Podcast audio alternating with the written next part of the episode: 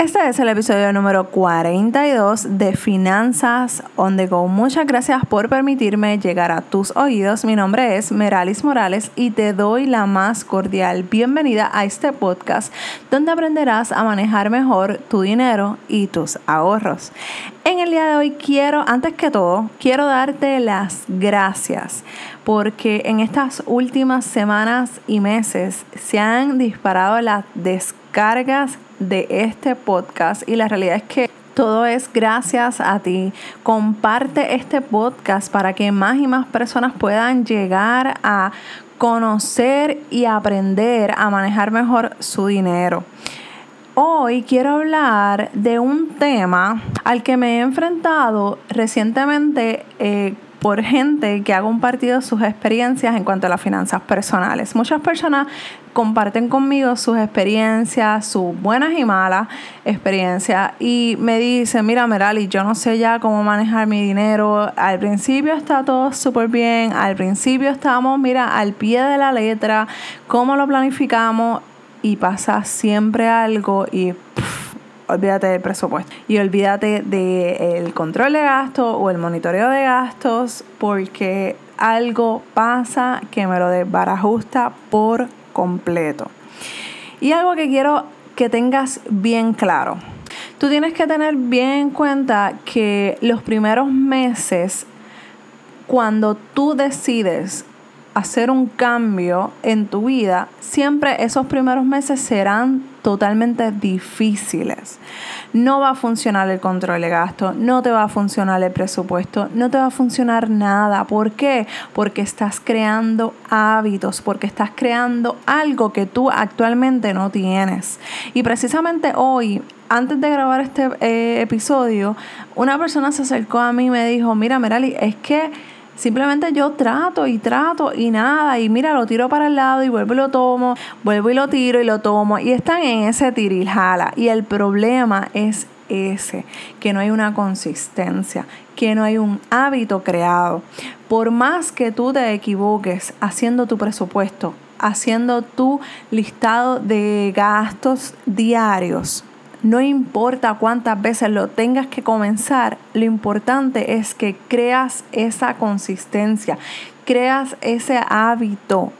Yo te puedo dar todas las herramientas, yo te puedo enseñar, pero yo no puedo estar todos los días junto a ti diciéndote, anotaste los gastos, anotaste los gastos, anotaste los gastos. No, tú tienes que proponerte, ponte una alarma. Puedes hacer un, un, ejercicio de sacar 15 minutos diarios para anotar cada gasto que tú hagas.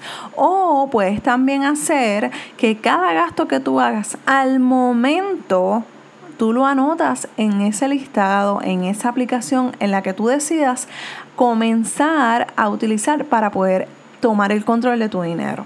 ¿Ok? Porque es que tienes que hacer algo. Y volvemos. Esto no va a ser de hoy para mañana que vas a crear ese hábito.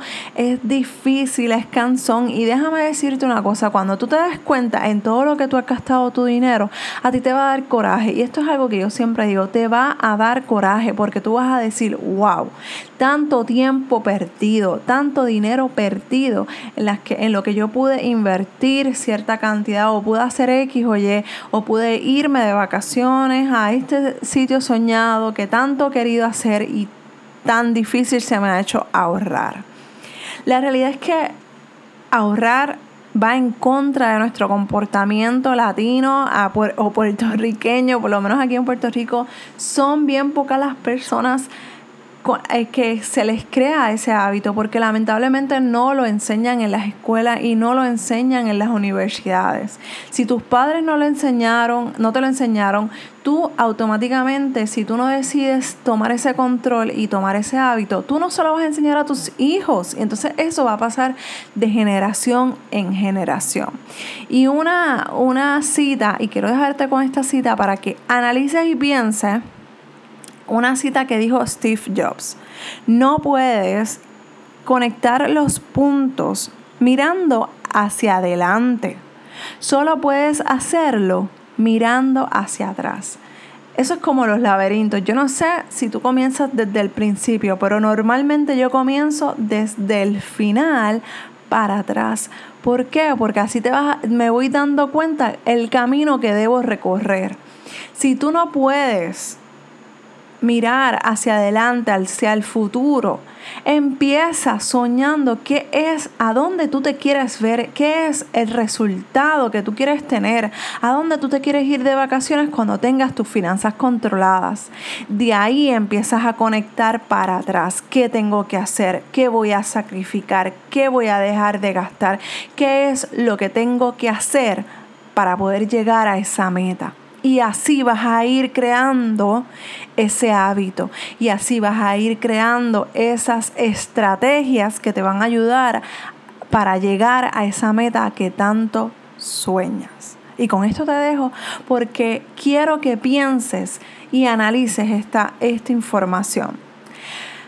Una vez más, muchas gracias por permitirme llegar a tus oídos. Te recuerdo que si tienes alguna pregunta, alguna duda, escríbeme meralismorales.com. Ahí me puedes conseguir o me escribes en dudas meralismorales.com.